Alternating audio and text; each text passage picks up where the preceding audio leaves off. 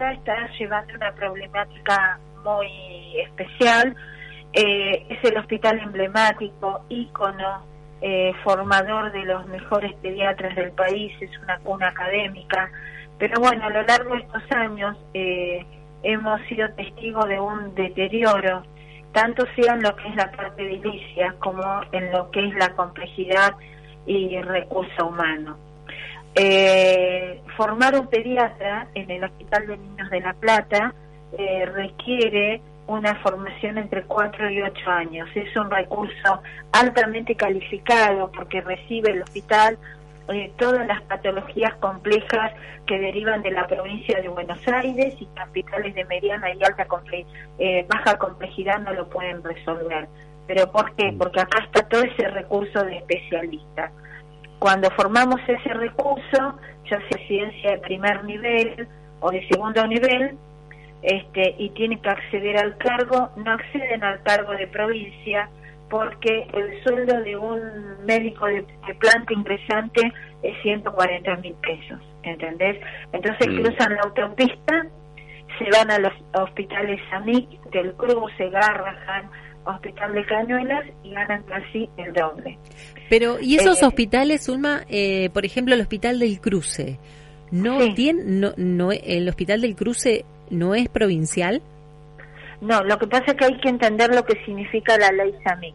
La ley SAMIC es que tiene doble subsidio para gestionarse, un subsidio de y un subsidio de provincia, con lo cual los sueldos este, de sus empleados son casi una vez y media o dos veces el sueldo de provincia. Ah. Entonces, hoy vos tenés un profesional que lo formás con todo el cariño, lo haces partícipe con un sentido de pertenencia alto, pero la realidad económica nos atraviesa a todos transversalmente y esa es la causa del multiempleo que te hablan los médicos, porque no alcanza con un solo trabajo para poder sostener los gastos de una profesión elegida por vocación, ¿comprendes? Sí. Entonces se emigran y además se agrega los que se van al exterior por proyectos de vida. El tema es que nosotros estamos planteando que se nos está yendo la gente y nosotros estamos envejeciendo hmm. y nosotros en algún momento nos vamos a jubilar y queremos, nos planteamos en esta semana qué tipo de hospital le queremos dejar a la provincia de Buenos Aires y a las generaciones que vienen atrás de nosotros. Toda esta situación la veníamos tolerando eh, porque sabíamos que los sueldos de provincia siempre son bajos, pero lo que nos detonó mal fue eh, que de 25 cupos que tiene la residencia de niños, solo se ocuparon cuatro. Y esto nosotros lo venimos notando hace dos tres años. ¿De 25 cupos para cubrir, solo se presentaron cuatro? Se cubrieron cuatro para pediatría. Cuando decís se cubrieron, ¿es porque no se presentaron o es una decisión de salud? No, es una decisión de la gente de no tomar el puesto ah. Y tomar otros lugares. Entonces, eh, eso nos, nos detonó mal, nos detonó muy mal, empezamos a hablar todos los jefes en los pasillos de los hospitales, nos reunimos, de qué manera podíamos generar estrategias para que el profesional joven no se nos vaya que se nos sigan quedando, que sigan apostando a este hermoso hospital, hasta que terminó en una asamblea que fue multitudinaria, convocada por la Asociación de Profesionales, este, de la cual yo presido y en consenso con todos los integrantes. Entonces, este, sí, eh, fue multitudinaria, había más de 100 jefes, eh, profesionales, no profesionales, de las ramas del hospital, y decidimos salir a la calle, visibilizar esto, que la comunidad sepa cómo estamos trabajando. Eh, porque hay varios factores que inciden. Uno que el nivel, primer nivel de atención, que son las salitas o las sopas, este, no, no sé si están funcionando correctamente o no hay pediatras. Entonces, todas las consultas vienen a recargar la guardia alérgica. Entonces, eh, tenemos consultas entre 300 a 350 pacientes con una espera de, de 3 horas y media a 4 y ahí se genera el otro problema, que es la violencia. Claro. Entonces, los pediatras hoy no se encuentran cansados, estresados, agobiados, detonados, porque la pandemia puso su condimento, fue un antes y un después. Mm. El mm. trabajo se normalizó y se duplicó. Eh, a ver si te entendí bien, dijiste entre 300 o más pacientes por día. Por día. ¿Y cuántos son, cuántas personas para atender y 300? durante el día y durante el día yo medio me río porque eh, yo me formé con otro hospital de niños, ¿viste? Yo viví la gloria del Ludovica con maestros que nos retaban y nos decían, aunque estemos mal dormidos, que teníamos que ir a sus clases y nos sacaron buenos y, se los agradecemos. Hoy, durante el día, puedes tener tres, tres pediatras. Tres para 300 tres y después sigue el relevo y sigue el relevo, ¿me entendés? Pero bueno, nunca esa sala de espera se vacía. Pero además no es solamente eso. A nosotros lo que nos preocupa, y tiene que ver con la capacitación y la calificación del recurso, es que hay algunas derivaciones que no están entrando y tenemos miedo a perder la complejidad porque hay menor cantidad de camas. Entonces al entrar menos derivaciones, los especialistas que están disponibles este, empiezan a ver reducido su, su cartera de pacientes, ¿comprendés? ¿Por qué hay menos eh, cantidad de camas?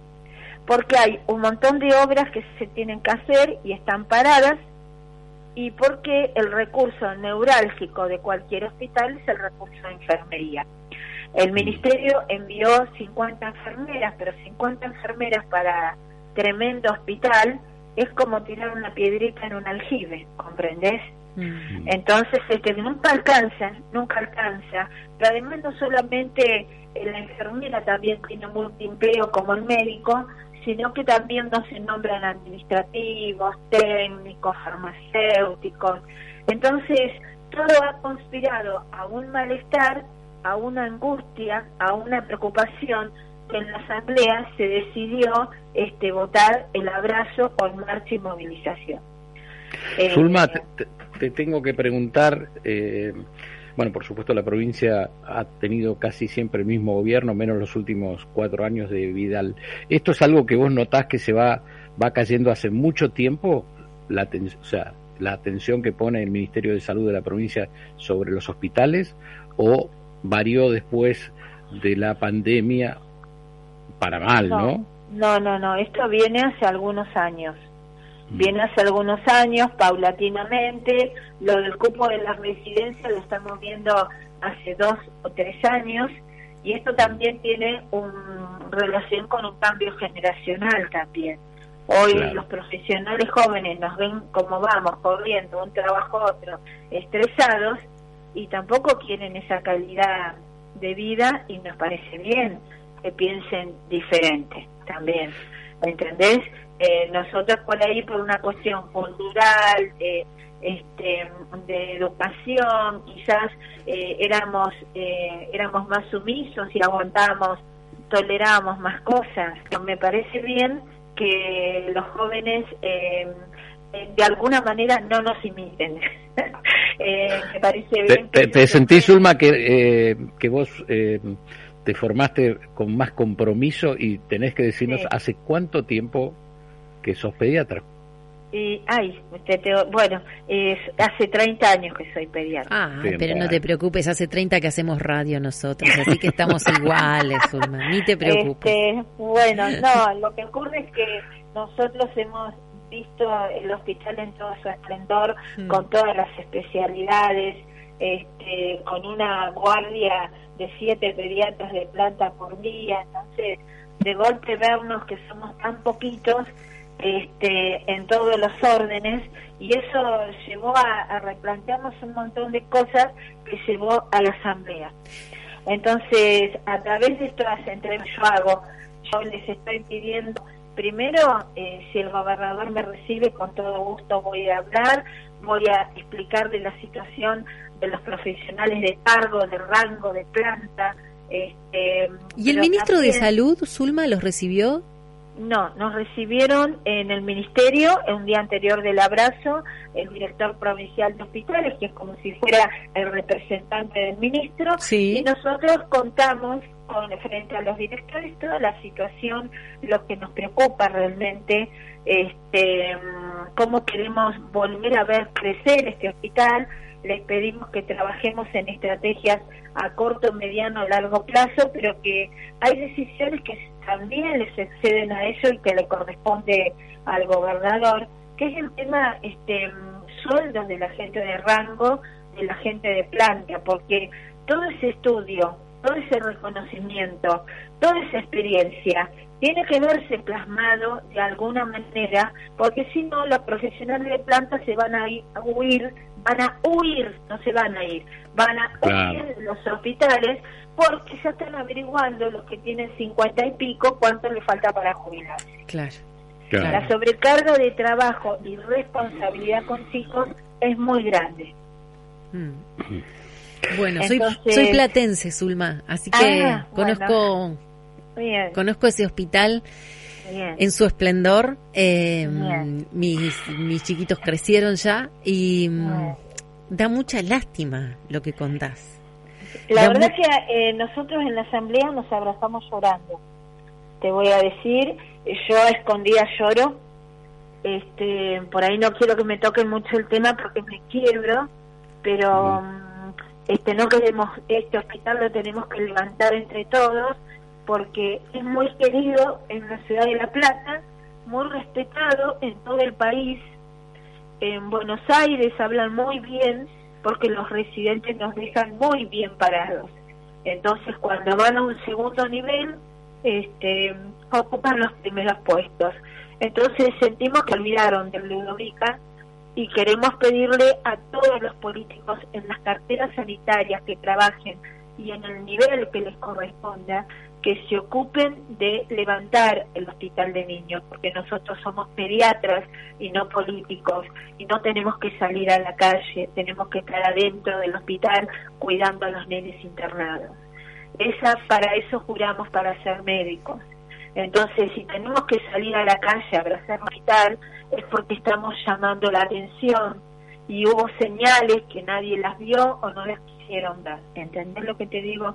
Yo te hablo muy emocionada porque este ayer este abracé a una compañera que no podía parar de llorar porque no quería verse así. No es solo lo edilicio, es la limpieza, es la actitud. Si vos tenés a un personal medianamente remunerado, ese personal es integrante del equipo de salud, viene a trabajar con otra motivación y no pensando que llega al mediodía y se tiene que ir corriendo al otro trabajo.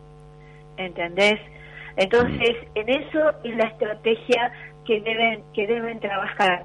Yo sé que esto no es fácil, que mucho va a depender del gobernador, yo por eso también este, soy material predispuesto para, para charlar con el gobernador y explicar, pero este, yo aplaudo que se haya firmado el reglamento de la residencia porque uno de los puntos importantes es eliminar la, las 24 horas y pasan a 12 horas de guardia, que eso debería estar en todos los niveles de médicos, no solamente en los residentes, pero que el gobernador entienda que esto, que los residentes es una parte de la cadena académica, que viene la otra parte, que son los planteles, los jefes de sala, los jefes de servicio, que son todos docentes naturales, que han estudiado, que la capacitación del médico sale del propio bolsillo, y bueno, que todo eso hay que reconocerlo.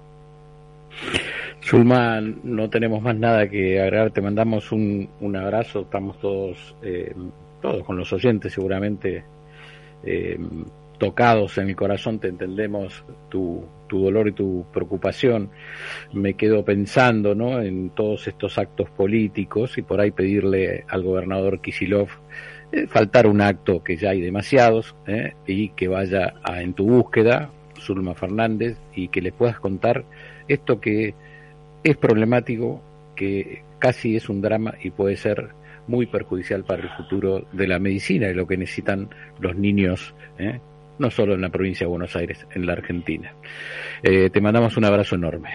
Gracias y bueno, que terminen lindo su día y gracias a toda la audiencia. Lo único que les pedimos que si van al hospital de niños que nos tengan paciencia porque ahora somos pocos. Gracias, Zulma, muchas gracias. Gracias, eh. hasta luego. Hasta luego.